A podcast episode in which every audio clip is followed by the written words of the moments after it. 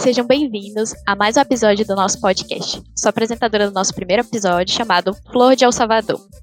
E hoje vamos falar um pouco sobre o crime organizado como desafio à paz, o caso de El Salvador. E para me ajudar a apresentar esse episódio, conto com a ajuda de Clara Medeiros. Tudo bem, Clara? É, queria que você se apresentasse um pouquinho para o pessoal que está nos ouvindo. Quem é você? O que você faz? Está ansiosa para o programa de hoje?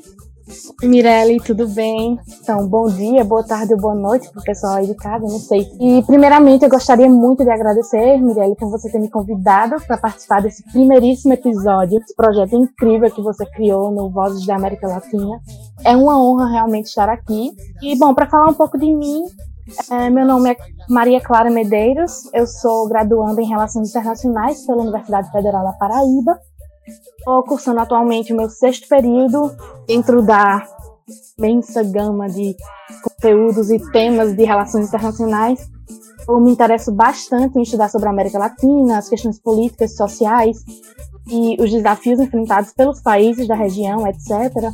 É por isso mesmo que eu estou participando desse episódio, né, sobre El Salvador, porque ele me conhece, a gente já conhece aí tem uns anos, e ela sabe desse meu interesse e me convidou para emprestar minha voz um pouquinho aqui aprender um pouco mais com vocês. É, então vamos aproveitar aqui e mandar um abraço virtual aí para o pessoal do curso, ou todo mundo que estiver nos ouvindo de fora da universidade também, do trabalho, do home office, seja você aí dirigindo um pouquinho ou lavando a sua louça, que é particularmente como eu adoro escutar os meus podcasts. Então, seguindo, no episódio de hoje, nós temos dois convidados super especiais que vão nos ajudar a entender melhor é, essa situação do crime organizado em El Salvador. Esse país pequenininho da América Central e com questões políticas e econômicas associadas tanto ao problema do crime organizado, é, que acaba por colocar desafios à paz no país, pedindo por vezes uma convivência é, harmônica entre os membros dessa sociedade. A nossa primeira convidada é Vanessa Braga Matijacic, que é professora colaboradora do Departamento de Ciência Política da Universidade de São Paulo e pós-graduanda no programa de pós-graduação em Ciência Política da Universidade de São Paulo desde 2018. Teve a sua passagem no Center of Security Studies é, de Georgetown University e que fala ter uma paixão por El Salvador e que teve é, como caso da sua tese de doutorado do seu recente livro lançado, que é El Salvador, da Paz à Guerra. Oi, Vanessa, muito obrigada por ter aceitado o nosso convite, se juntar a nós. E quais são suas expectativas para o dia de hoje? Tudo bem, Mirelle? É, obrigada pelo convite. É sempre uma honra poder é, destacar aquilo que e falar a respeito daquilo que a gente conseguiu é, escrever a respeito. É, temos aí um, um país bastante complicado quando a gente pensa a respeito de problemas de segurança pública, violência, migrações, né? E um contexto bastante desafiador e que principalmente prejudica bastante o dia a dia de muitas pessoas é, no país, né? País esse, como você mencionou, é, é bem pequeno. É, existe uma analogia de se fazer, que é do tamanho do estado de Sergipe. E ainda assim, foi um país muito importante no período da Guerra Fria para um país potência, é, dentro de um cenário né, que foi praticamente de utilizá-lo como um teste de forças aí da política, política externa é, daquele período. Então, depois de muitos anos, de muitas décadas, ainda tem alguns mistérios referentes àquele é, passado e principalmente uma uma atuação da ONU nos anos 90 que talvez criaria né, uma expectativa de encontrar um país melhor hoje, em 2020, mas essa expectativa não necessariamente se, é, se cumpre, né? não é isso que a gente pode é, falar. Né? Ainda tem problemas muito graves referentes à pobreza, desigualdade, principalmente referente a problemas de segurança pública também. Muito legal, muito obrigada, Vanessa. Além dessa nossa primeira convidada, quem aceitou nosso convite foi a Luísa Pessoa. Tivemos a oportunidade, já tive, né, eu, de trabalhar com a Luísa dentro do grupo de estudos do Marcos Ala na UFPB desde 2018.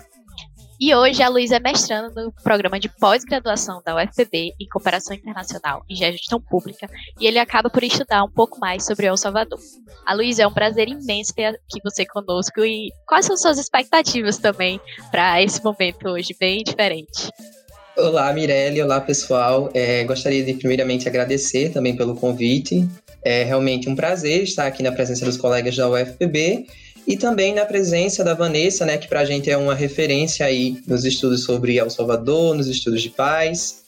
E para a gente que está começando agora né, nessa trajetória aí árdua, mas também muito prazerosa, que é a carreira acadêmica, é super interessante compartilhar esses momentos assim de, conversas, de discussões.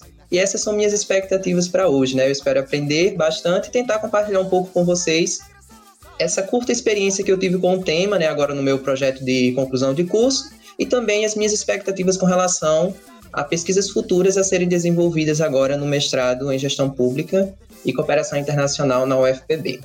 Ai, que legal. Acho que está todo mundo muito ansioso para poder escutar um pouquinho e debater um pouquinho mais hoje. Então, vamos lá. Hermano, roda a nossa vinheta.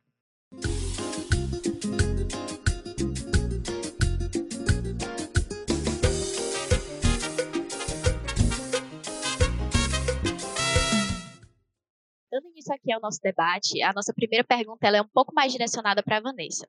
Então, na sua tese, você tratou um pouco sobre o contexto dessa guerra civil é, que El Salvador passou e também do período dos tratados de paz. Você poderia comentar um pouco sobre como que foi esse período dessa guerra civil, mas também do início dessa instituição do Estado em El Salvador? Acredito que seja um bom início assim para a gente começar a entender esse contexto de criminalidade que existe hoje no país. Claro, claro. Bem, então eu eu gostaria até mesmo de destacar é, que quando a gente fala da instituição, né, quando a gente fala do Estado salvadorenho, é, isso tem, na verdade, toda uma unidade, né, que é uma capitania na época da colonização, e aí o século XX ele ingressa em específico já é, nos moldes muito semelhantes àquilo que é, corrobora com o contexto que a gente vê hoje. Então, só a título de curiosidade, né, tem um telegrama é, que foi considerado como confidencial em 85 do Ministério das Relações, das Relações Exteriores do Brasil e na nossa embaixada lá em São Salvador, que é a capital. E aí a descrição que se faz do país, desse estado salvadorenho, é a seguinte: em 1932, El Salvador foi cenário de uma insurreição popular que causou a vida, custou a vida de 30 mil pessoas. A Força Armada pactuou com a oligarquia e foi passível, é, possível nos anos seguintes um crescimento econômico que permitiu ao Salvador ser chamado nos anos 60 de vitrine do desenvolvimento da América Central. Mas esse crescimento não tinha base de sustentação, na medida em que não se preocupou com o fortalecimento do mercado interno.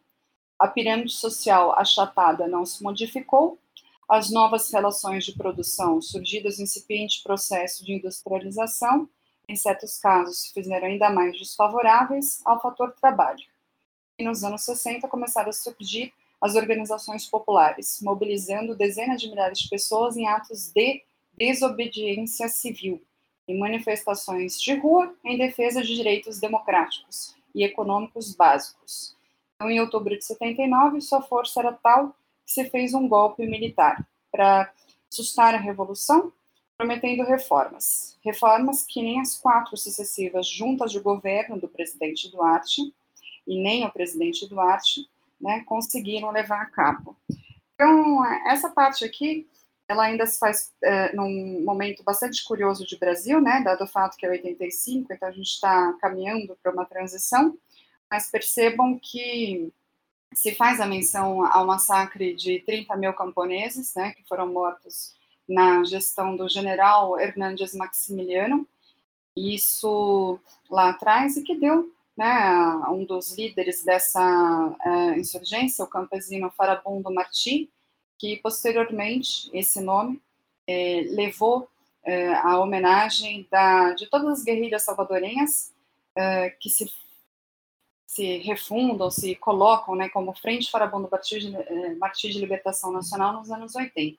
Então, a gente tem aí de 31 até 79 é, a condução da política no país depois de terminado o período é, de um regime autoritário que foi apoiado pelos Estados Unidos e de 31 a 79 a gente tem a condução é, do Partido de Conciliação Nacional, partido esse composto por militares, é, sim, que se fala a respeito de eleições, então trata-se de um partido conservador, para posteriormente né, se falar também da existência da Aliança Revolucionária é, Nacional, a ARENA, né? Então tem algumas alguns nomes que são bem parecidos é, quanto a gente fala em outros momentos de contexto brasileiro. Mas aqui em específico é, existe um incidente é, que leva ao assassinato do uh, arcebispo de São Salvador, Oscar Romero, né, no início dos anos 80. Esse é considerado um evento que dá é, o início à Guerra Civil. Uh, dentro desse período, a gente tem, é, a partir de 79, né, a junta revolucionária, então são algumas juntas revolucionárias que assumem, composição de militares mais civis, até o ano de 82, quando existe uma missão de observação eleitoral com é, integrantes do Congresso americano, então, esses observadores eleitorais que é, acompanham eleições, é, em primeiro lugar, a Assembleia Constituinte, que redige uma nova Constituição no ano anterior, e em 82, sim, o Napoleão Duarte, que era do Partido Democrata Cristão, que assume é, o governo do, do país e, é, durante os anos 80, ele que é o presidente até 89, quando tem previstas novas eleições. Né? Então, basicamente, é, o assassinato do arcebispo é, dá o início à beligerância, marcada por alguns momentos, como em 84, quando se quer. É, go, é, as guerrilhas, né, elas querem, né, no seu braço político, querem conversar com o governo, conversas essas que não se sustentam, e o saldo né, da guerra civil ele chega a uma estimativa né, de 80 mil pessoas que morreram. Entre essas 80 mil pessoas, muitas delas uh, que sequer assumiram um lado ou outro, né, ou, ou, seja, não eram combatentes nem das guerrilhas, nem combatentes dos chamados esquadrões da morte. Em 89, principalmente depois do anúncio da queda do Muro de Berlim, um, se considerou que seria possível é, acabar ou que chegasse ao fim é, a guerra civil no país, é, imaginando que com o fim da União Soviética as guerrilhas salvadorenhas também estariam mais fracas. Ocorre que não é esse o, a sinalização que é feita, ainda tem atos né, violentos dentro do país e também uh, mais mortes, principalmente aquelas que se destacam no campus universitário da Universidade Centro-Americana. Então, basicamente, a gente tem um contexto bem violento de toda essa guerra civil, que só vai é, efetivamente caminhar para um rumo uh, de paz, vamos dizer assim, ainda que seja uma paz muito formal, uma paz mais selada em tratado, em 92.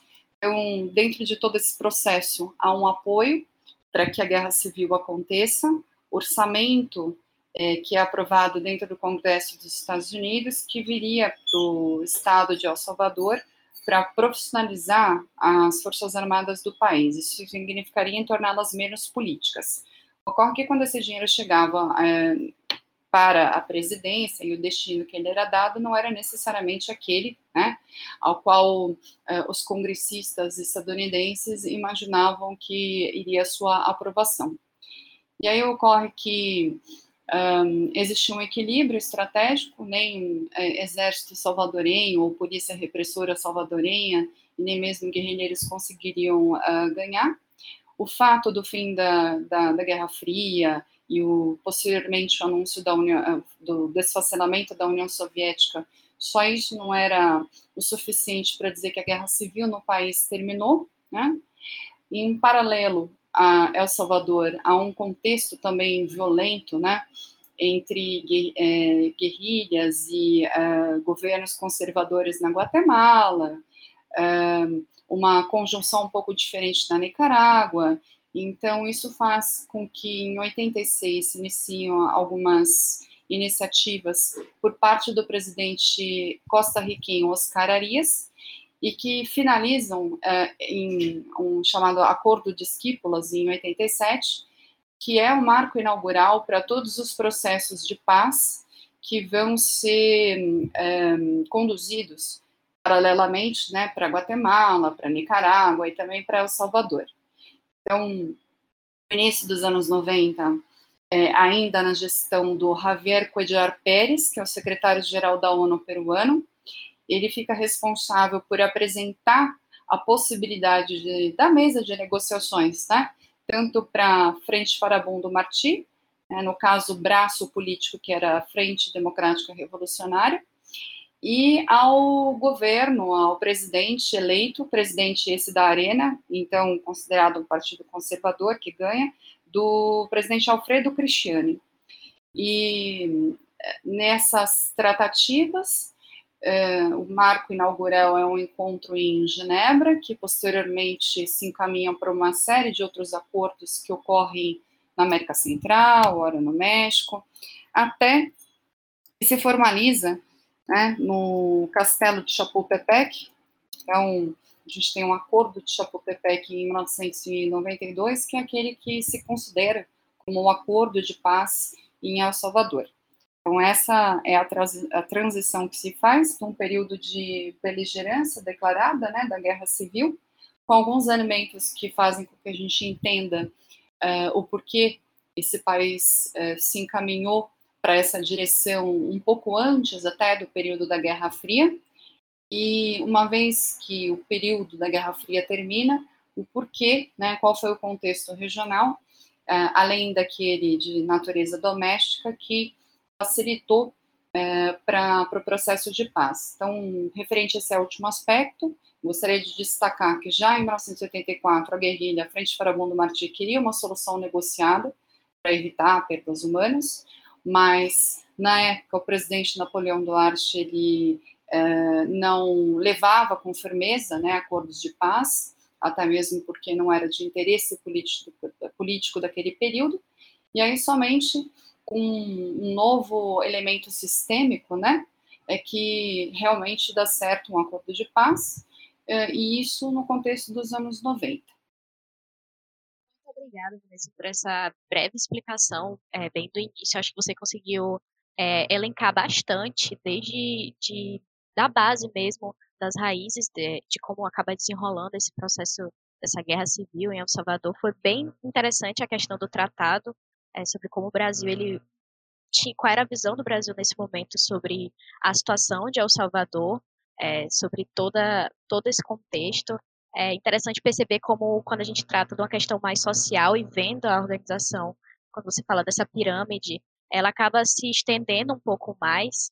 Então, acho que foi um, um início muito bom para a gente entender tanto questões domésticas como as questões internacionais é, é, afetaram a região. E também o que é que vai levar a gente a conseguir é, colocar como possível essa instituição é, desse tratado de paz. Dando um pouquinho mais de continuidade, é, eu queria que o Aloísio ele falasse um pouquinho sobre o trabalho de conclusão de curso dele e que ele acaba estudando um pouco mais é, parecido com a linha de pesquisa da Vanessa, mas ele fala um pouco mais sobre o contexto da sociedade salvadorenha. É, você aborda um pouco mais de aspectos de questões migratórias, né, Luiz? Mas eu queria que você falasse um pouco sobre realmente essa sociedade. Isso, exatamente. É, a pesquisa que eu desenvolvi para o trabalho de conclusão de curso, ela tinha justamente esse objetivo geral de tentar analisar como que a violência na sociedade salvadorenha nos dias atuais, ela funciona como um fenômeno que impulsiona os fluxos migratórios. E aí, quando a gente fala de fluxos migratórios, é, a gente tem, nos últimos anos, né, todas as notícias envolvendo a questão dos migrantes no Triângulo Norte da América Central, né, aquelas caravanas de imigrantes que seguem é, principalmente em direção aos Estados Unidos, em direção ao norte, e isso está muito relacionado né, com o fenômeno da, da própria violência que se mantém até os dias atuais em El Salvador. Então, a Vanessa comentava aí no início a questão de que, mesmo com a assinatura do, do Acordo de Chapultepec, a gente ainda tem uma sociedade que não encontrou é, a paz, né, que era tão esperada, a gente tem o fim do conflito armado, mas a, a violência ela continua é, afetando a sociedade e isso acaba fortalecendo muito os próprios é, grupos organizados, né? O crime organizado ele é muito muito presente na região do Triângulo Norte da América Central e o tema da migração ele está relacionado tanto pelo fato de que as pessoas elas acabam abandonando o país, é, sendo obrigadas na verdade, né, a deixarem o, seus, o país por conta da insegurança, mas também, quando a gente analisa essa questão mais histórica, está relacionado ao tema da migração ainda no período da guerra civil em El Salvador.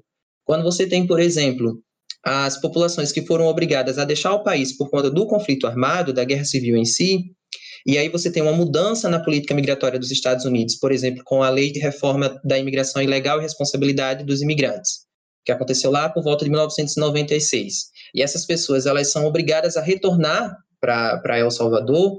Essa reinserção social ela não acontece porque até nos Estados Unidos esses jovens, né, a grande maioria é, que migrou, de jovens e crianças, eles passaram a integrar a periferia estadunidense. Quando eles retornam, eles não têm recursos financeiros, eles não têm formação, eles têm dificuldade com a língua, a própria língua é, do país. Então, essa reinserção, ela acaba sendo um processo que influencia ao aumento e ao fortalecimento das gangues de rua, por exemplo. Porque a partir do momento que essa população ela não tem acesso à educação, ela não tem acesso a uma renda, um trabalho, eles acabam se envolvendo com o crime e isso acaba se tornando esse processo né, que a gente tem até os dias atuais. Então, eu diria que a análise que a gente faz quando a gente pensa em imigração, ela parte um pouco dessas duas linhas. Você tem uma migração histórica e você tem atualmente é, um processo que está acontecendo dada a, dado ao fenômeno da violência, né, que acaba é, impulsionando esses fluxos migratórios.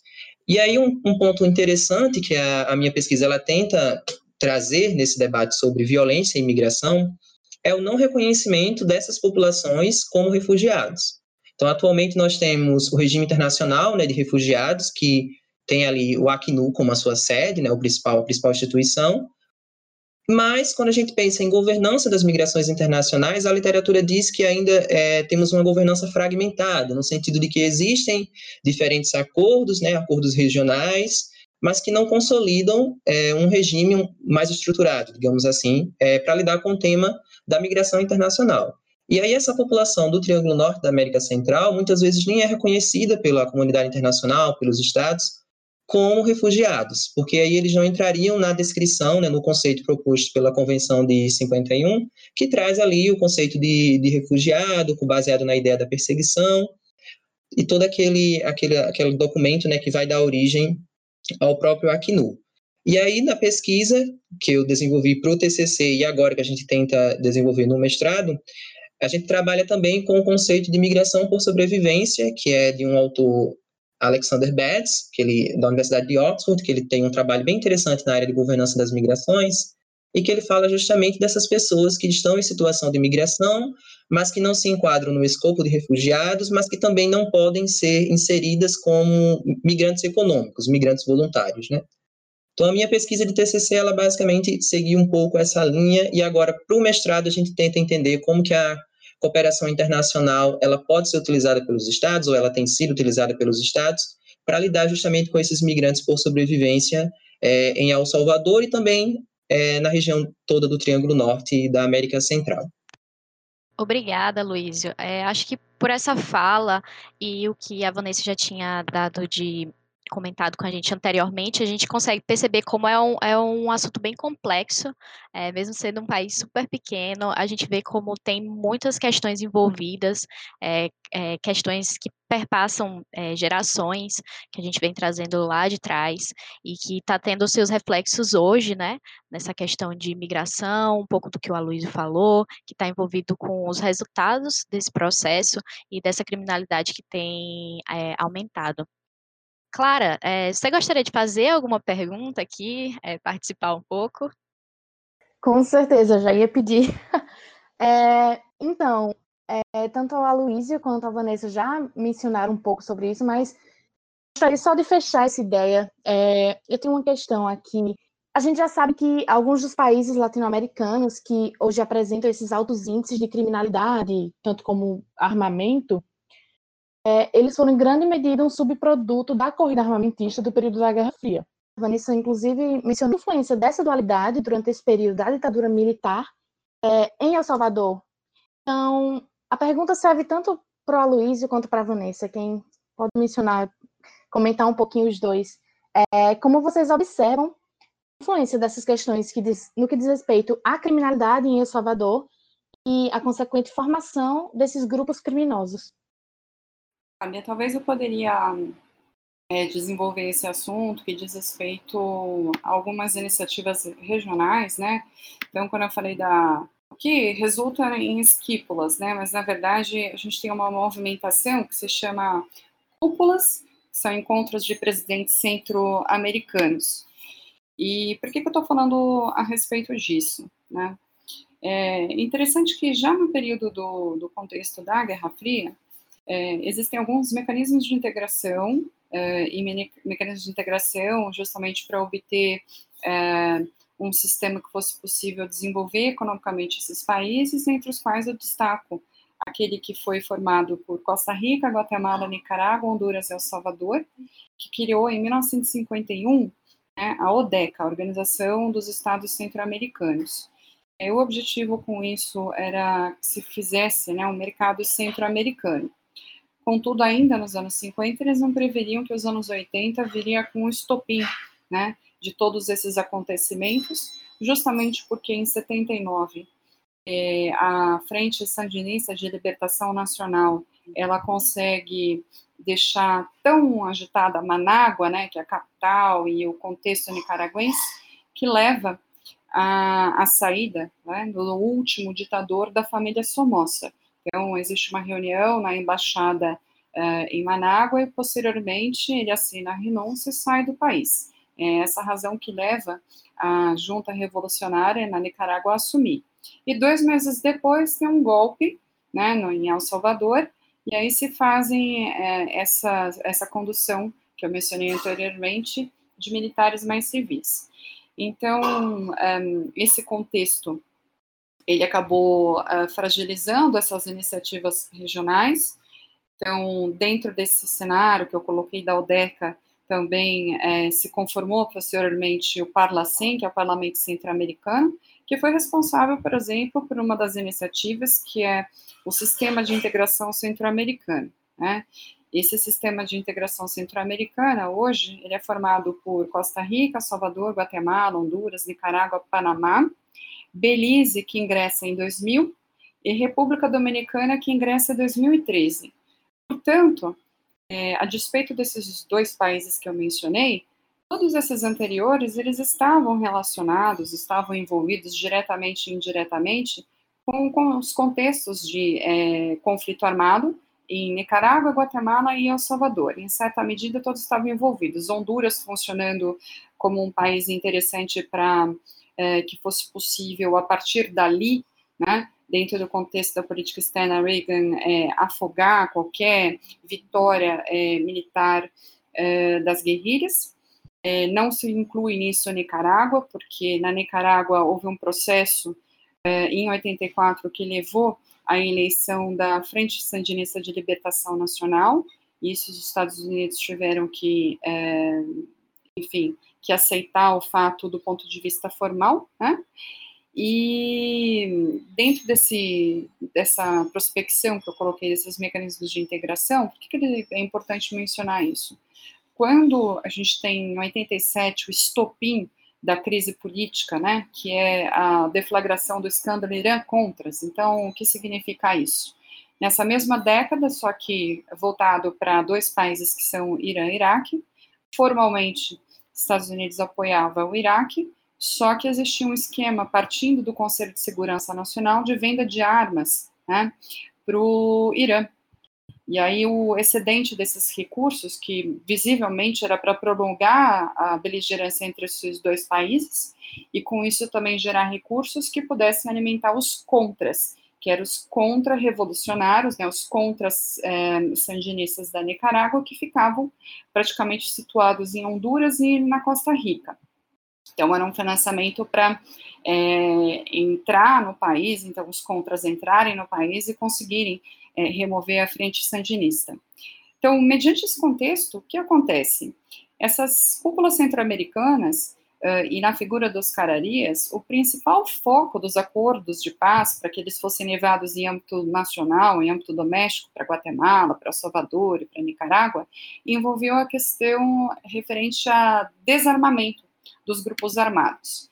Em específico, com relação a El Salvador, Isso inclui, né, para a frente é, Farabundo Marti, é, e aí falando justamente das rodadas de negociação mediadas pela ONU, né, é, que eles tinham a exigência de, ok, se estamos falando na desmobilização das guerrilhas e que elas se transformem num partido político, como aconteceu, né, é, fazemos a exigência que também se desmobilize todo o aparato repressor que foi é, construído e que foi aumentado durante o período da Guerra Civil.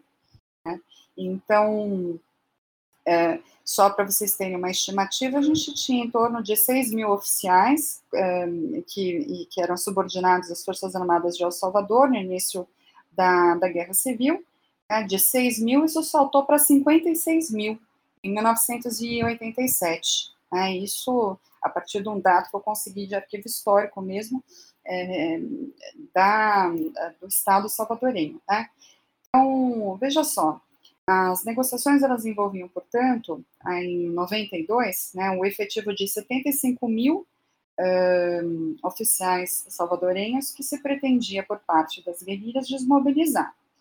E, um, por parte do presidente Cristiano, ele queria também que as guerrilhas se desmobilizassem. Então, o que, que acontece?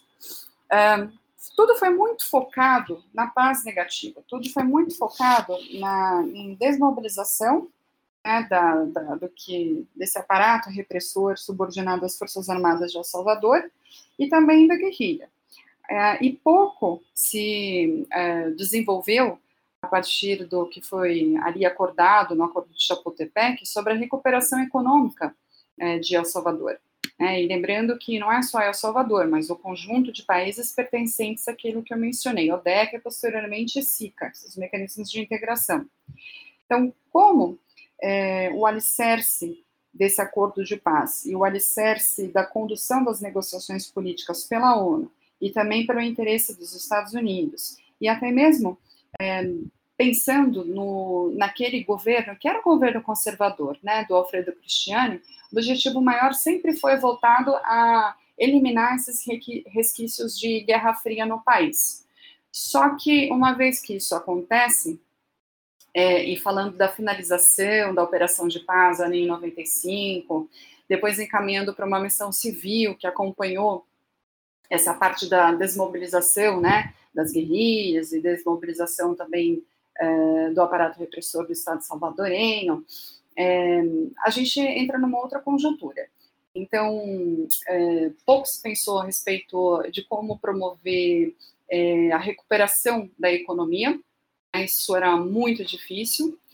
É, em termos de países vizinhos, né, era muito difícil também de contar com um parceiro que conseguisse puxar o desenvolvimento uh, regional, porque a gente não está falando só de um período de conflito armado em El Salvador, mas também para Nicarágua e Guatemala, né, e principalmente é, referente àquilo que envolve os investimentos estrangeiros diretos, né, então o investidor ele fica muito inseguro, sobre é, como é, ele pode é, colocar recursos em países que acabaram de sair de uma guerra civil e que também tem um histórico de muita instabilidade, falta de transparência. Então, tanto do lado doméstico, do lado regional, quanto do internacional, ficou muito difícil de promover essa recuperação.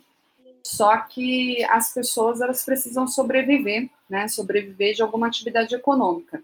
E já que a economia formal não foi dinamizada o suficiente para isso, e lembrando né, que diversos países da América Central, diversos países do Caribe, eles são rota do corredor do mercado ilícito de venda e compra de drogas. Né?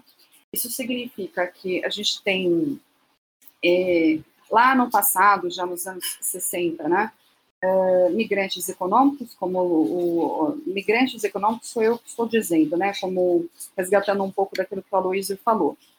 E a formação uh, de, isso eles falam gangues lá, né, porque vem muito da forma como os acadêmicos uh, americanos estudam isso. Então, a Mara Salvatrucha, Barrio de Fiocchio, então a gente tem o crime organizado se, se consolidando na, em El Salvador e transformando é, essa atividade ilegal na força motriz daquilo que vai é, gerar recursos para uma parcela da população que não consegue sobreviver da economia formal.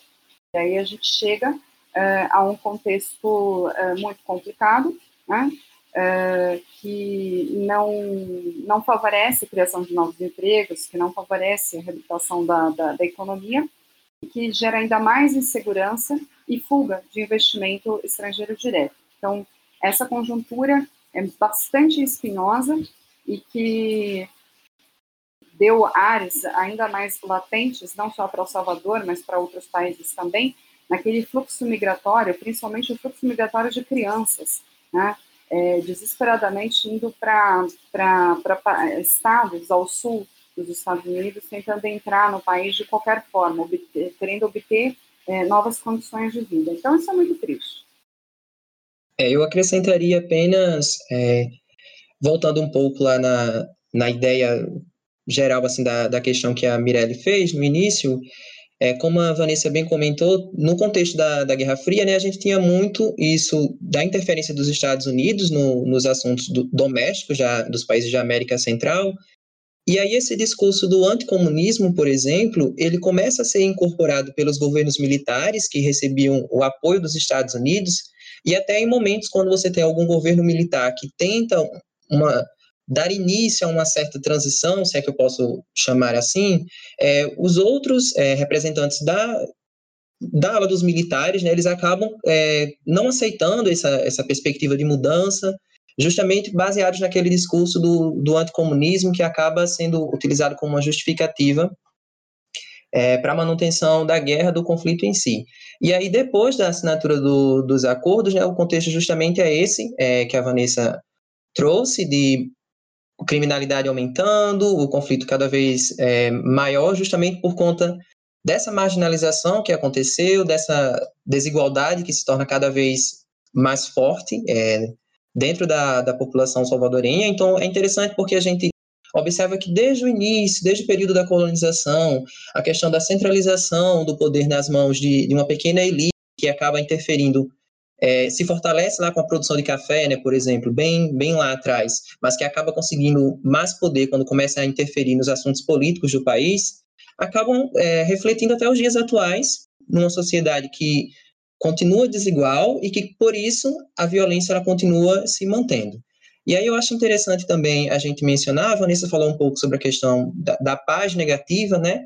E aí entrando um pouco aí nessa, nesses conceitos já do, dos estudos para a paz, a gente percebe também a manutenção muito de uma, uma violência cultural, né? Essa violência que ela é construída é, através de, de, atitudes e de símbolos que ocorrem ali dentro da, da história do país. Então, o próprio conflito da guerra civil é um conflito marcado por uma violência que ela é exposta nas ruas. Então, os assassinatos eles, eles eram expostos, os corpos eram expostos na, nas ruas, e isso acaba tornando, é, desenvolvendo essa, essa violência mais cultural mesmo, no sentido de que as pessoas começavam é, a se habituar com, com aquilo, né? Claro que acho que se habituar não é, não é o verbo mais adequado, mas no sentido de que a violência ela não é mais aquela coisa tão distante, ela está ali, ela está na sua rua, ela está na sua porta, então as pessoas começavam a ver isso no dia a dia e até os dias atuais é, acaba por se manter.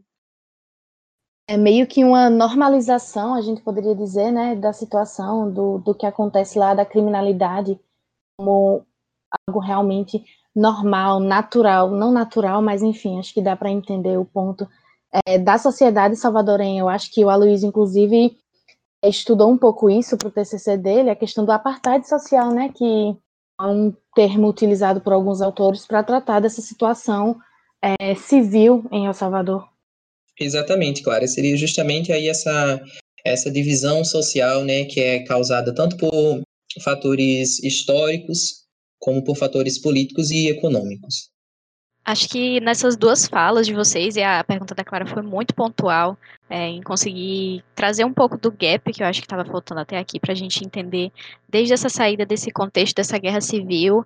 A Vanessa abordou muito bem as questões dessa, dessa integração, essa tentativa, essa integração que existe na, na América Central, tanto da SICA quanto a, do que eles chamam o Triângulo, né, ali da, da região, que é a principal parte da rota do tráfico saindo da América Central até os Estados Unidos e que dá para a gente entender um pouco é, também atualmente a motivação dos Estados Unidos em conseguir compreender e tratar sobre essa questão questões das gangues, né, como eles falam, é o termo que, que é mais utilizado por ser mais estudado por eles.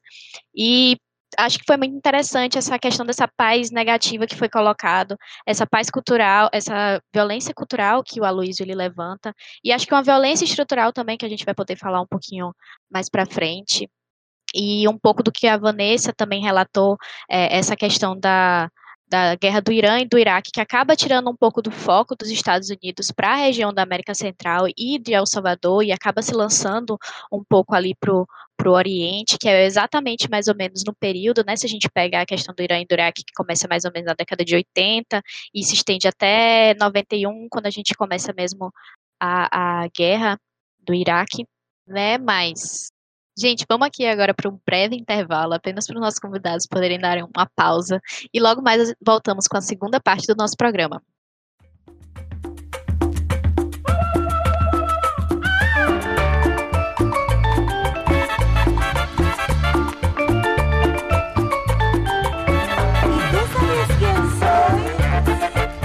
Eu não sei vocês, mas eu tô adorando todas essas músicas de El Salvador. Coloca só mais um pouquinho pra gente escutar.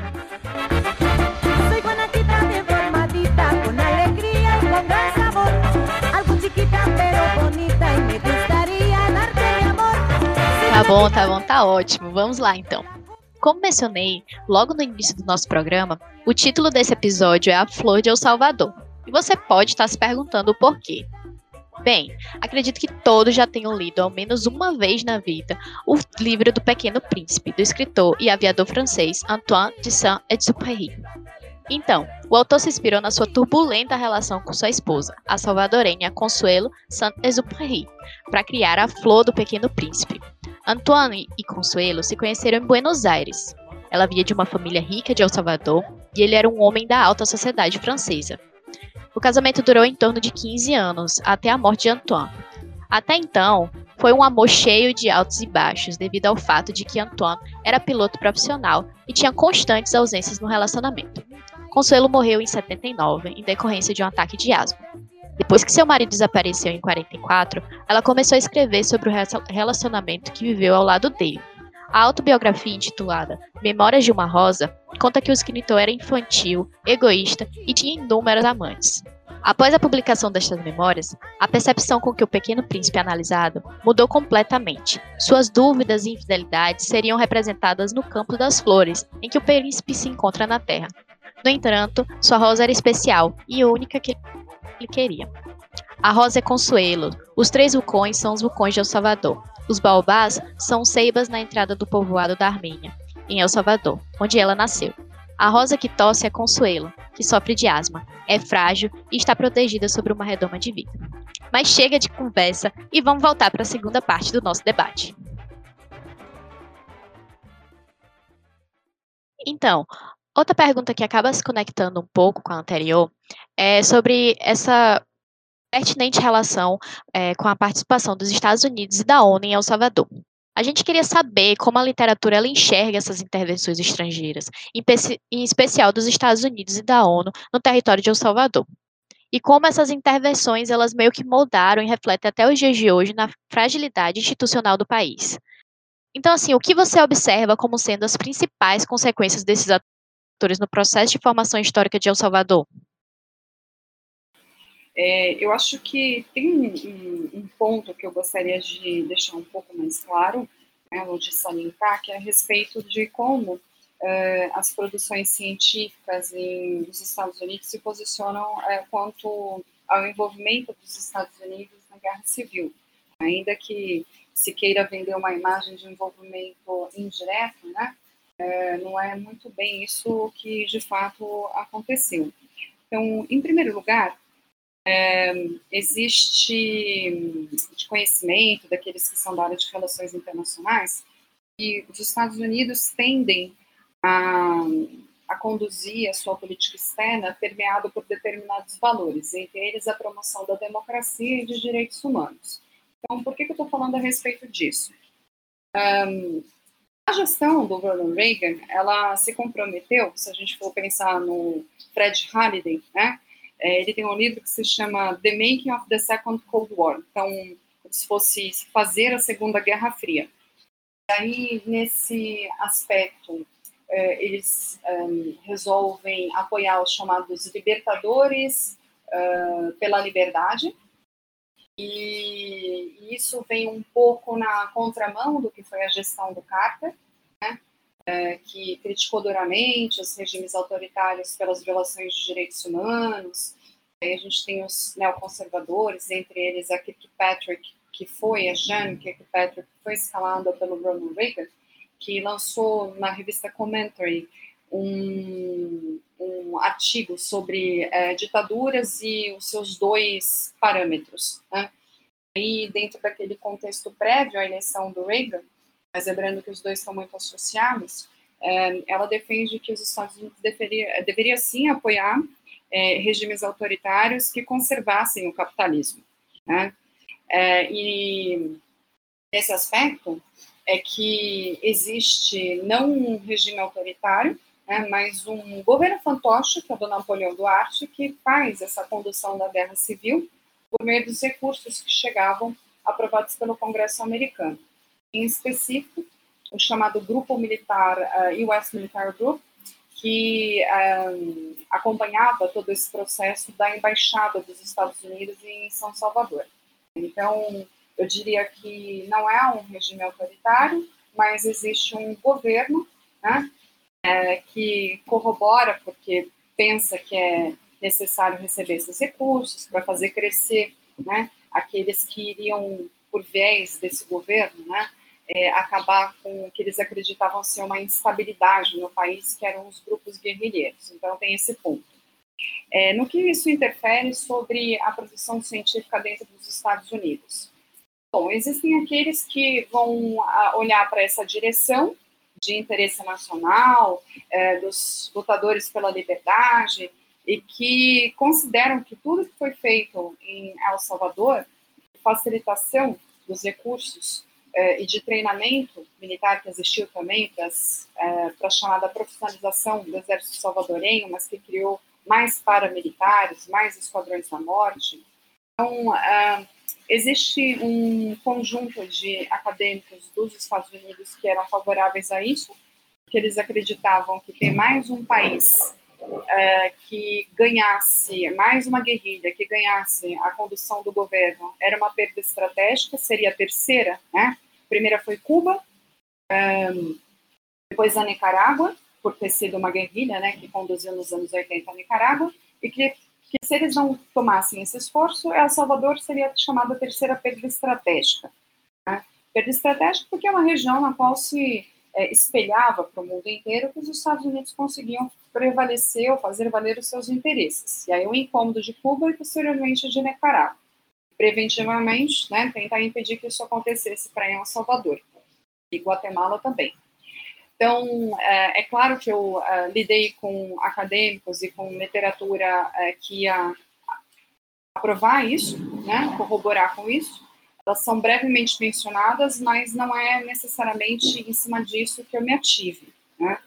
É, e existe um outro conjunto de acadêmicos americanos, é, e isso estou falando de mais de 20 anos de guerra civil, eu encontrei com eles e era uma oposição que ainda se sustentava bastante crítica frente ao que a política na época fez para o país e que discordavam imensamente de todo o orçamento que foi aprovado, não só para El Salvador, mas para Guatemala, para Nicarágua, para uma série de outros países, na chamada é, contra-insurgência, né? então, contenção do comunismo, porque eles sabiam que isso levaria a, a muitas perdas humanas. Né? Então, tem esse posicionamento entre eles.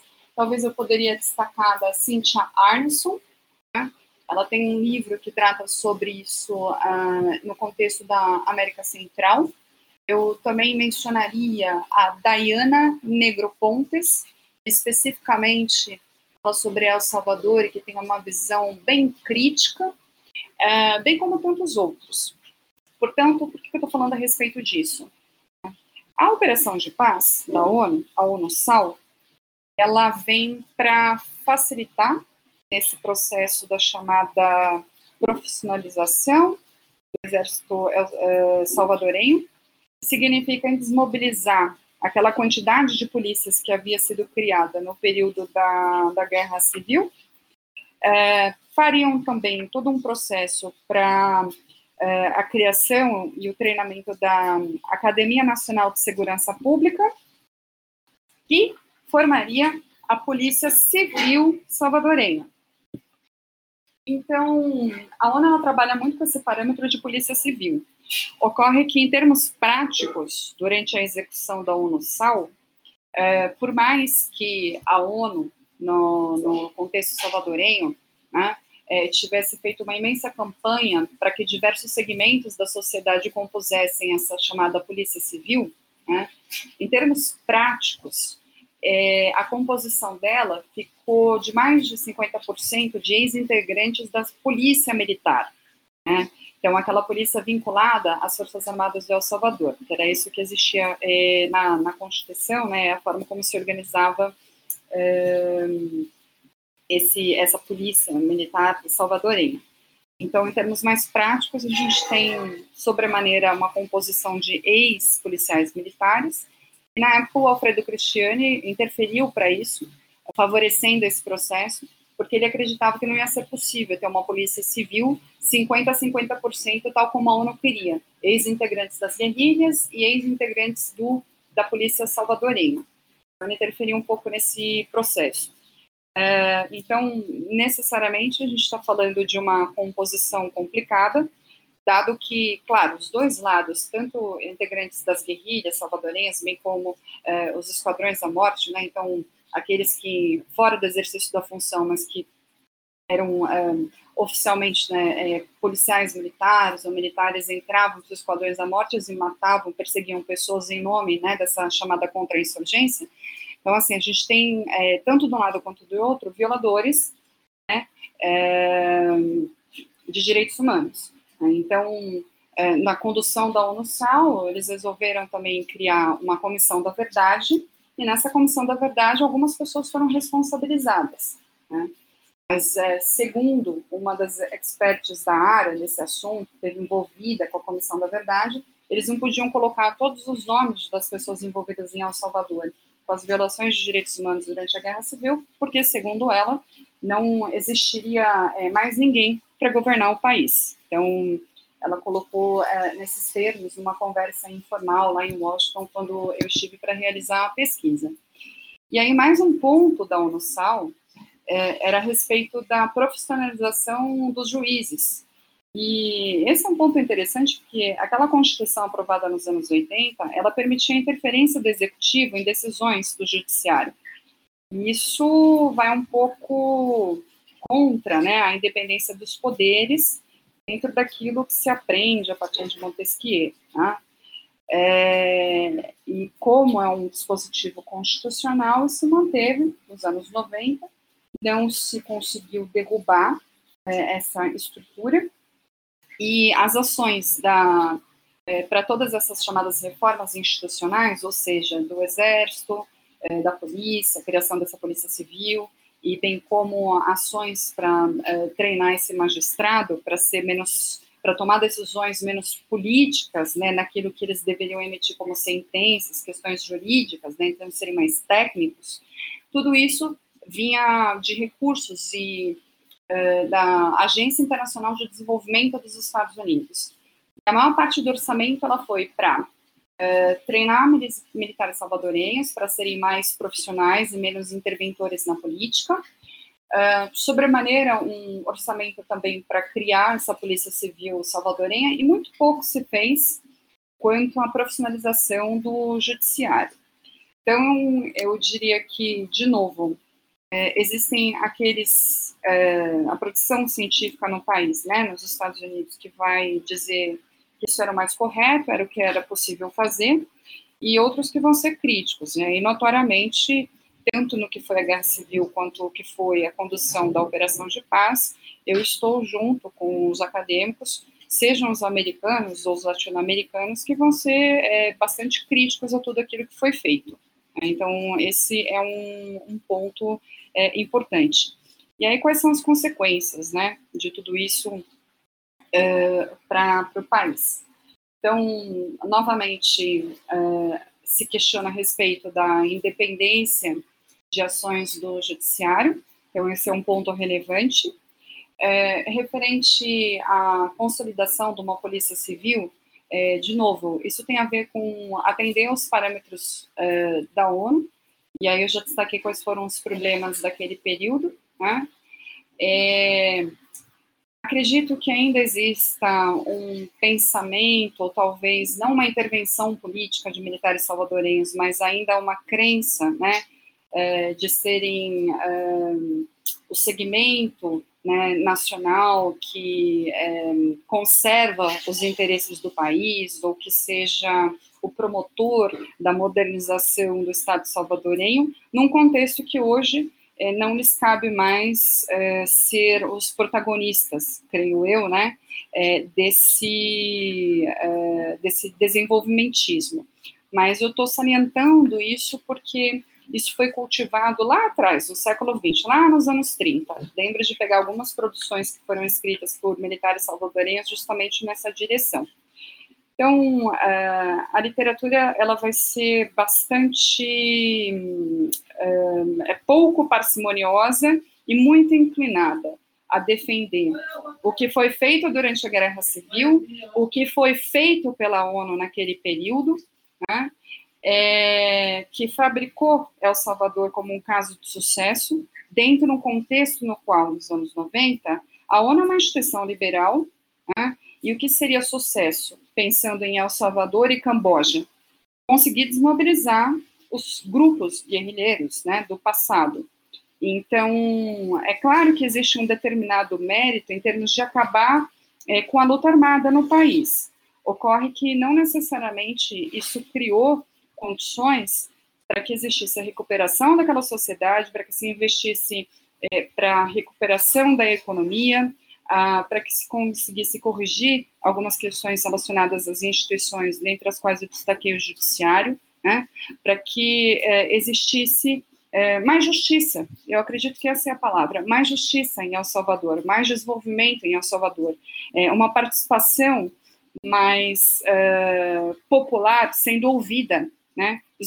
Durante todos os anos 90, a gestão é do da Arena, eu falei Aliança Revolucionária, Aliança Republicana Nacional. Então, a gente está falando de um partido conservador. E é só depois dos anos 2000 que a gente tem a Frente Farabundo Martí conseguindo assumir, já na sua configuração de partido político. E aí, esse projeto mais popular vem à tona, né, a, na, no nível da presidência. E aí se transforma, né, é, toda uma história de praticamente 100 anos, de ter é, interesses mais da elite sendo atendidos do que interesses da maioria da população. Então, eu acho que essa é a grande transição que ocorre quando o partido da Frente Farabundo Martí assume. Acho que seu comentário agora foi totalmente perfeito, assim, você sobre elencar várias questões que eu acho que ainda estavam com gap. Eu, eu, gostei muito quando você levantou essa questão toda do judiciário e tudo mais, é, sobre como, como realmente toda essa intervenção, esse processo é, estadunidense, é, ele realmente traz resultados que às vezes a gente não consegue ver amplamente, né? É, é, bem interessante como tem essa dualidade das pesquisas e você conhece bem os dois lados. Eu acho que quando a gente está pesquisando é algo muito importante a gente sempre conhecer, não ficar na bolha de tentar compreender só o que a gente tem mais afinidade, eu acredito ser como mais, entre muitas aspas, né, aqui, essa questão do correto. É bem, eu gostei muito quando você relatou sobre o Halliday e ele com, conversa um pouco sobre essa questão dessa possível Segunda Guerra Fria e toda essa instabilidade, essa interferência que, que existe no, no Estado. Mas eu acho que o principal, quando a gente trata um pouco mais sobre essa questão da ONU, é essa ideia de uma paz, por vezes, universal, e igualitária, né, pelos estados, o entendimento de que todo estado, é, pelas operações de paz, ele teria um, um, sucesso na sua, no seu ideal de paz igual e muito parecido. E, e a gente sabe, quando a gente estuda um pouco mais sobre, sobre estudos para a paz, a gente percebe que, que não, cada estado vai ter o seu processo e por vezes ter um molde não, talvez não seria o mais correto, o mais parecido. E é interessante quando a gente vê é, que a, a ONU-SAL, ela foi um modelo de intervenção para a paz, ela foi um modelo tido como é, de sucesso, que você até, até comentou. É, queria passar agora a palavra um pouquinho para Clara, saber se ela tem mais alguma outra pergunta. Obrigada, Mirelle. É, na verdade, eu tenho sim. É, vocês falaram um pouco agora, né, questão mais internacional. E eu tenho uma questão para o Aloísio, que vi que na pesquisa dele ele também trata sobre a questão da fragilidade institucional.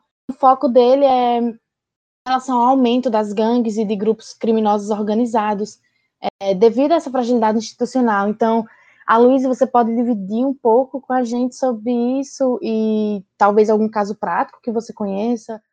Isso, claro, exatamente. É, eu acredito que essa questão da, de como que esse processo da operação de paz da ONU em El Salvador acabou por não é, fortalecendo as instituições ou não trazendo é, uma paz que fosse realmente sentida no dia a dia, né, pela, pela população, foi bem descrito aí pela Vanessa, né, quando ela comenta toda essa questão das instituições e de como que, que foi falha, né, nesse sentido, a operação, apesar de ter conseguido por fim ao conflito.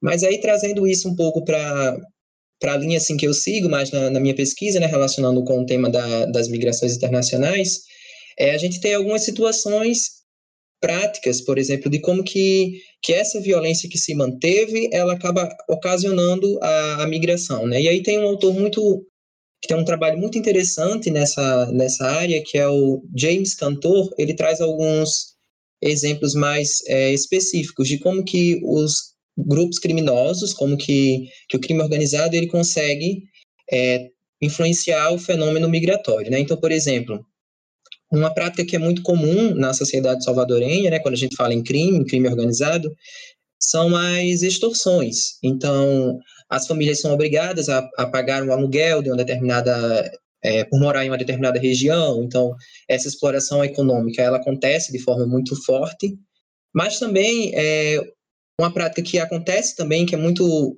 relacionada com, com esses fluxos migratórios, é justamente a questão de que quando um, um, determinado indivíduo, quando uma determinada pessoa, ela é vista como inimiga para aquele grupo criminoso, para aquela gangue específica, é, ele começa a sofrer muitas ameaças, né, ou às vezes até o contrário também, quando é, o grupo criminoso ele enxerga que aquele jovem ele pode somar, né, naquela atividade criminosa que é desenvolvida na região, ele começa a exigir a participação desse jovem. Algumas áreas também, é, alguns moradores, eles têm as suas casas confiscadas porque são em regiões estratégicas, né? Então, quando você fala em, na questão do crime organizado, tem algumas, algumas áreas do país que são vistas como mais estratégicas, e aí isso acaba fazendo com que os grupos é, expulsem realmente as populações de lá ou é, obriguem que elas é, abandonem suas casas. Então, é todo esse contexto né, de, de insegurança que, obviamente, está relacionado com, com essa fragilidade institucional que é decorrente da forma como que esses acordos de paz eles foram é, discutidos, né, sem levar em consideração todos os aspectos que eles deveriam, né, segundo a, a literatura, ter abordado.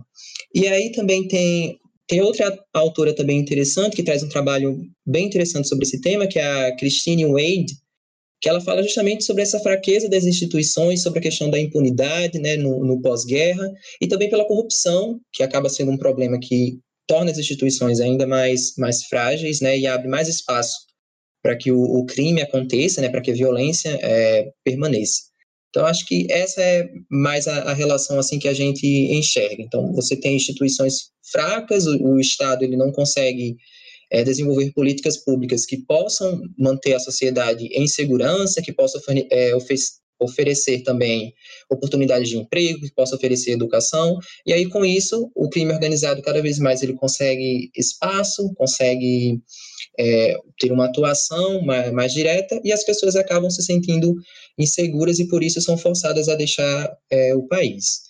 E aí toda essa discussão que a gente tem feito aqui, quando a gente fala sobre migração, ela fica muito presente nos relatos que são dados é, às organizações que trabalham com migrações internacionais. Então, tem diversas organizações, sejam elas da sociedade civil ou instituições internacionais, que lidam com migrantes na, nas rotas migratórias mesmo, trabalho de campo mesmo, e que desenvolvem é, entrevistas, pesquisas com essa população, justamente para tentar dar o apoio né, necessário nesse processo de migração forçada, mas também para entender como que essa migração ocorre e por que, que ela ocorre.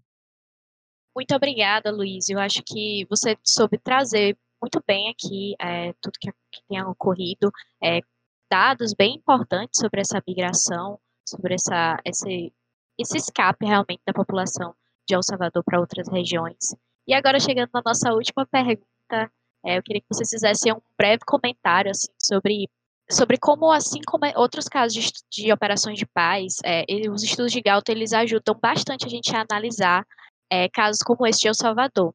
Então, a gente acaba por perceber que, mesmo tendo chegado ao fim a guerra civil, ainda temos muitas questões de violência estrutural, violência cultural, que foi é, levantado por Luiz num certo momento no país, então, que não chegou ao fim e que foi sendo explorada cada vez mais com o passar dos anos. Eu queria que Vanessa ou a é, quem se sentir à vontade aqui, ou os dois, para comentarem um pouquinho é, vocês podem ficar à vontade nesse momento, já, é, já estamos na reta final, então é realmente percepções finais. Tá bom, então vou começar dizendo que é, é muito importante quando existe a partir do Peace Research Institute of Oslo, e aí em específico, né, se inaugura com o editorial do Journal of Peace Research, e o Johan Galton fazendo essa distinção de paz positiva, paz negativa, para colocar a, a paz como um, um processo, né? Então, se a gente imagina que democracia é um processo que tem seus desafios, a paz também, né, tem os seus desafios, e principalmente quando se estuda conflitos internacionais e quando eles recebem intervenções humanitárias ou operações de paz, né, isso acaba ficando cada vez mais latente. É claro que a gente tem que imaginar que o fim, né, é, das hostilidades já é um avanço, né, para determinadas realidades isso é uma verdadeira conquista, né, e aí eu estou me estendendo a outros conflitos, no qual a gente fala de mais de 40, 50 anos de beligerância, e se falar em paz negativa já é um avanço no aspecto é, humanitário mesmo, né, então a gente não pode é, negar que existe é, essa conquista. Só que a vantagem né, de pensar na paz no processo é que, em primeiro lugar, ele nunca cessa, uh, os desafios estão sempre postos para diferentes gestões, sejam elas progressistas ou conservadoras, embora as progressistas eu acredito que se uh, sensibilizem mais, busquem principalmente naquilo que falamos sobre El Salvador, né, é, em adotar políticas que promovam é, a redução, até quem sabe a eliminação dessa desigualdade econômica, desigualdade essa que pela chamada violência estrutural, né, perpasse por é, desfazer a, a estrutura jurídica que, é, que corrobore, né, é, a, que haja, por exemplo, a perpetuação da violência, ou que não se criem mecanismos, tal como foi expressado pelo Aloysio, né, então, violência contra mulheres. É claro que existe isso, é, e vulneráveis, né? então, colocando mulheres e crianças nesse aspecto no país, é, levando é, a, uma, a uma situação é, emergencial né, de busca da vivência é, em outros locais, em outras possibilidades que não sejam aquela necessariamente no entorno. Então, eu acho que, é, em primeiro lugar, existe uma responsabilidade muito grande das lideranças, uma responsabilidade muito grande da própria população que sofre as línguas com esse processo, mas que precisa lutar por mais democracia, lutar por colocar governos que consigam é, criar políticas públicas, que consigam enfrentar né, o, uh, as autoridades ou as personalidades que tentam manter uma estrutura conservadora no país para que todos saiam ganhando. Né? Então, não é possível que uma minoria da população viva muito bem né, e tenha todo o seu aparato de segurança privado, como existe é, em El Salvador, em específico na, na capital, isso é possível de ver, né? Nada muito diferente do que a gente pode encontrar em alguns contextos, pensando em Brasil, Então, eu não estou querendo colocar El Salvador como algo muito diferente do que existe no contexto de segurança pública no Brasil, né?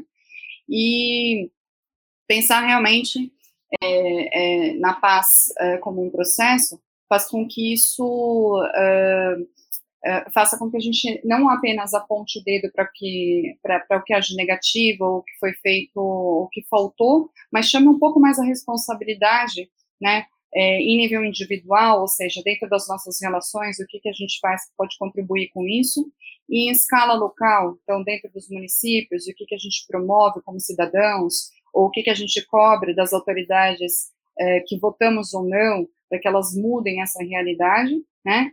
É, na forma como a gente atua academicamente, ou como a gente colabora dentro de movimentos sociais ou de organizações não governamentais para é, semear essa responsabilidade compartilhada de criar uma sociedade mais justa, né?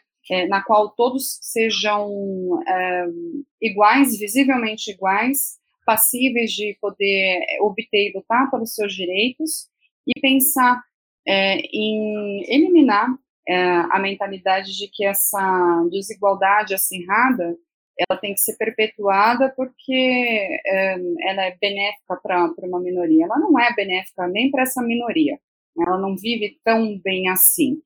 Né? E aí pensar de uma forma mais é, comunitária, eu acho que ajudaria a fortalecer é, esse raciocínio democrático, esse raciocínio de pensar em direito para todos, é, em lutar por causas que sejam também das minorias, pelos, é, por, é, pelas partes sensibilizadas dentro desses projetos conservadores, afinal de contas, né, se você pensa em população indígena, né, é, ou povos autóctones, ou a nomenclatura que a gente queira utilizar, é, Guatemala um pouco mais sensível, mas El Salvador também, né, estão integrados na nossa sociedade, têm direitos, né, eles precisam ser olhados como compatriotas, independente da forma como vivem, eles são parte também dessa população, né? E, e, e, eu acho que essa vem desde cedo, acho que vem no seio familiar, vem nas instituições pelas quais as pessoas passam para se formar é, dentro do banco escolar, dentro de uma instituição acadêmica, as diretrizes que são dadas para formar os funcionários públicos e também eh, a pluralidade eh, partidária ela é importante, mas, sobretudo, em casos que a gente tem mais de 100 anos né, de um projeto conservador de Estado, eu acho que é necessário sensibilizar eh, movimentos sociais e criar e apoiar partidos políticos progressistas que pensem né, de uma forma mais coletiva e que consigam minar esse raciocínio de que privilégios para uma minoria são benéficos para todos. Eu acho que isso é nefasto não só para El Salvador, mas para uma série de outros países que é, precisam pensar de uma forma um pouco mais holística, precisam olhar as outras pessoas também como parte de si, e não como uma outra pessoa, como um outro sujeito que não é merecedor das mesmas condições né, é, que esse grupo privilegiado, privilegiado é, tem. Então, acho que essa seria a minha mensagem final a partir de Galton, a partir dessa corrente e dentro daquilo que acadêmicos ou não podem utilizar desse raciocínio né, para o seu dia a dia. Né? A paz como um processo, a paz como a forma como a gente se comunica, como a gente lida com os problemas, a forma como a gente consegue resolver esses problemas, como consegue é, encaminhar para soluções que sejam boas para a gente, mas que sejam boas para as outras pessoas também. Acho que esse é um desafio constante que a gente tem em toda a nossa vida. Bom, eu compartilho muito da, da visão que a Vanessa tem quando a gente fala sobre a paz como um processo, e eu acho que esse exemplo de El Salvador, né, ele ilustra bastante como que a gente compreende é, os conceitos propostos por Galton, né, principalmente a questão da paz negativa, né, eu acho que é um exemplo, claro que a gente tem vários outros casos que se assemelham a esse, mas é um, um caso assim que chama bastante atenção e que a gente pode entender muito daquilo que os estudos para a paz é, propõem explicar.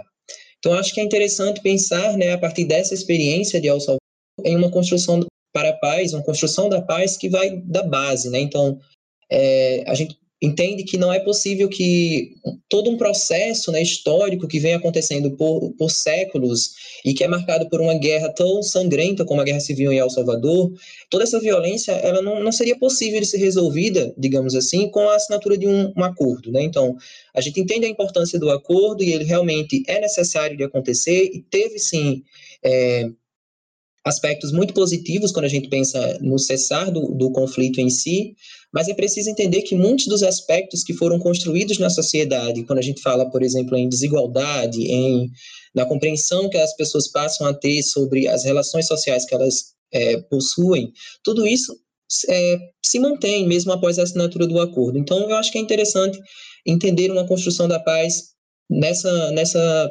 visão mais de um processo, né, de algo mais, mais demorado.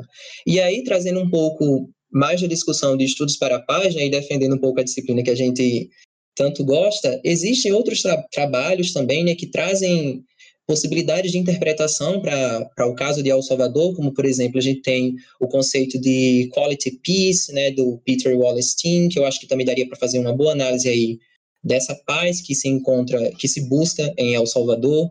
Tem também o conceito de paz liberal, né, que a gente poderia talvez fazer uma análise mais puxando para essa discussão. Então, acho que a disciplina de estudos para a paz tem muito a contribuir para a situação do Triângulo Norte da América Central, e é por isso que a gente é, pensa até em continuar sempre utilizando os estudos para a paz como uma lente teórica aí dentro dos estudos sobre migração, sobre violência, porque realmente muitos trabalhos, muitos conceitos é, são ricos para a gente utilizar aí para análise de, de, países como El Salvador, de países latino-americanos que sofrem dessa violência estrutural, inclusive a nível de sistema internacional, né? A gente sabe toda essa questão das intervenções internacionais, do imperialismo estadunidense, tudo isso a gente também poderia entender é, como uma violência a nível de, de sistema internacional. Então, eu acho que a ideia geral que a gente pode ter de tudo isso que foi discutido aqui é basicamente isso: tentar entender a paz como algo que que está nas relações sociais, né? O que precisa estar nas relações sociais do dia a dia, né? E não algo que simplesmente é acordado e que será executado em um curto intervalo de tempo, né? Então tem todo um processo aí que a gente espera que seja é, desenvolvido para que a paz realmente seja alcançada e seja uma paz sentida, né? Seja uma paz vivida pelas pessoas, que as pessoas possam sair às ruas é, se sentindo seguras e trazendo para o tema da migração, né, também que as pessoas possam ter nos seus países, possam ter nas suas casas os, os recursos necessários para a sua sobrevivência, né, e que não seja necessário abandonar o seu país para sobreviver, né. Então, eu acho que a discussão, um comentário final que eu poderia trazer seria basicamente esse também, de pensar a paz mais no dia a dia, a paz mais vivida mesmo. Ok, então eu gostaria de agradecer demais a participação da Vanessa. É, Acho que a participação dela aqui foi incrível, ter disponibilizado o tempo dela, ajudou demais a entender sobre esse contexto, tanto dessa passagem histórica, as suas raízes, até os, os dias atuais, trazendo várias questões é, que a gente, por vezes, desconhecia e trazendo um pouco mais sobre a sua pesquisa. E queria agradecer também muito a Luísio por ter disponibilizado também do tempo dele, trazendo os impactos dessa criminalidade e eu espero que a gente possa manter nosso contato, espero que logo, logo a gente possa estar tá fazendo mais um evento de paz na UFPB e a Vanessa possa voltar e dessa vez o Aloysio possa estar na mesa é, debatendo um pouco mais sobre isso. Ótimo, Mirelle, Clara, obrigada aí pelo convite, sucesso aí no episódio Flor de El Salvador e muito gosto aqui de compartilhar com vocês e também de conhecer a linha pelo qual o Aloísio desenvolveu e desenvolve a pesquisa dele, tá? Bem como também eu agradeço pelo suporte aí técnico para que essa gravação pudesse acontecer. Eu também agradeço, pessoal, mais uma vez pelo convite. Foi realmente uma experiência muito agradável. É muito bom quando a gente pode falar um pouco sobre aquilo que a gente tem pesquisado. E certamente aprendi bastante também com vocês aqui, é, com os comentários que a Vanessa trouxe é muito interessante a gente poder fazer essa troca, principalmente sobre esse tema que tanto é importante, né, cada dia mais relevante, e trazendo esse debate à luz dos estudos para a paz, que é essa disciplina que a gente tanto gosta. Bom, então eu gostaria de agradecer a Mirelle novamente por ter me convidado para participar desse episódio. É, foi muito incrível estar aqui com vocês, com a Luísio, a Vanessa, poder tirar algumas dúvidas que eu tinha Eu tenho estudado um pouco sobre El Salvador nas últimas semanas, então realmente assim foi muito importante eu conseguir esclarecer muitas coisas e aprender um pouco mais, né, com pessoas que já vêm estudando aí o assunto há muito mais tempo que eu, já tenho uma bagagem intelectual muito maior. Então, foi uma experiência realmente é, enriquecedora para mim. Obrigada. Então é isso. Chegamos ao final do nosso primeiro episódio por aqui. Gostaria de agradecer demais, Clara, por ter topado me acompanhar nesse piloto. Queria agradecer também o Henrique e o Gabriel por terem feito o levantamento bibliográfico, terem ajudado na formulação das perguntas e no script, e a Hermano por toda a edição e o suporte técnico. Espero que tenha sido super proveitoso do lado daí, como também foi do lado daqui. E até o próximo Vozes da América Latina.